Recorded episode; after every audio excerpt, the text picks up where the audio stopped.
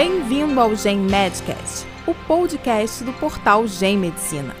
O objetivo do Gen Medcast é difundir informações e experiências que auxiliem na prática da medicina, com entrevistas, análise de artigos científicos, discussão de casos clínicos e highlights de congressos. Boa tarde a todos. Minha proposta hoje é falar um pouco sobre possibilidade de prevenção e diagnóstico nas demências. Envelhecimento é um processo multidimensional que vai ser caracterizado por perdas e ganhos e é um processo biopsicossocial. Para poder falar em demência, quero primeiro definir o que é cognição. A cognição é a nossa capacidade de manter todo o nosso fundamento, funcionamento mental. E nesse funcionamento mental, nós vamos precisar de ter habilidades, como pensar, é, raciocinar, é, lembrar, formar estruturas complexas de pensamento, capacidade de, de produzir respostas aos estímulos externos. Então, quando o indivíduo tem perda cognitiva, ele vai perder essas habilidades e vai também perder autonomia e independência. E aí eu quero falar do desenvolvimento humano, que vai do nascer ao morrer e que o paciente perde exatamente a autonomia e a independência que tem que ser mantida nesse percurso por nascer ou morrer. Bom, mas nós precisamos ter sinais de alerta para poder observar se essa pessoa, se esse paciente está realmente caminhando para o estudo cognitivo. E aí nós vamos ver que ele passa a ter incapacidade para exercer atividades de trabalho, atividades sociais que ele fazia muito bem anteriormente. Ele precisa de uma supervisão. As atividades de vida diária e as atividades instrumentais de vida diária também já estão comprometidas.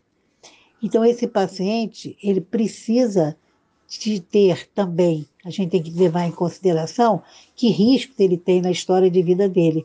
Por exemplo, saber a história familiar, saber se esse paciente tem, é, apresenta a, apo, a lipoproteína AP4 é, no sangue ou no líquor, é, se ele tem é, baixa escolaridade, e se ele é do sexo feminino, porque nós sabemos que a doença compromete mais o paciente do sexo masculino, feminino. Outro dado importante que a gente tem que estar atento é para o nosso diagnóstico. Então, para que a gente possa fazer o diagnóstico desse distúrbio cognitivo, a gente tem que ter condutas, como uma anamnese bem feita, tanto do paciente como do informante, é, exame físico, exame neurológico, avaliação básica do estado mental, avaliação neuropsicológica e exames complementares. Para a gente poder é, fechar esse diagnóstico, nós temos que ver também na história prévia se esses pacientes têm riscos, como doenças cardiovasculares e metabólicas, diabetes mellitus, hipertensão arterial, se ele é tabagista e se não faz atividade física, que é fundamental, ou se ele tem uma perda de peso muito grande, já chegando à caquexia. Então, quando nós queremos falar em prevenção, temos que primeiro observar a história patológica pregressa desse paciente, o que, que ele tem.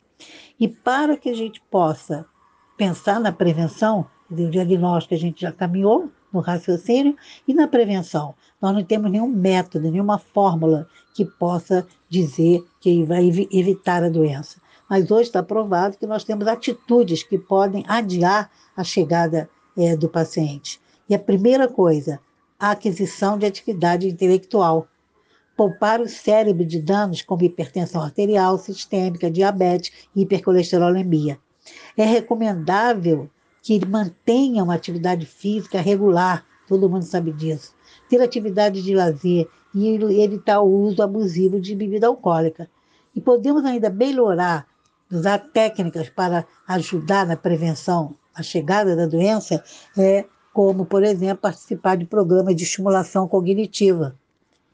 Se esses pacientes e exercer atividade, com certeza, atividade física, o máximo que ele puder, que esse núcleo familiar seja bem estruturado, ter uma boa alimentação e ser respeitado.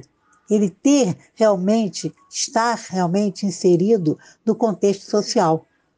Sabemos, então, que não existe nenhuma droga, nada que diminua é, a chegada dessa doença, né?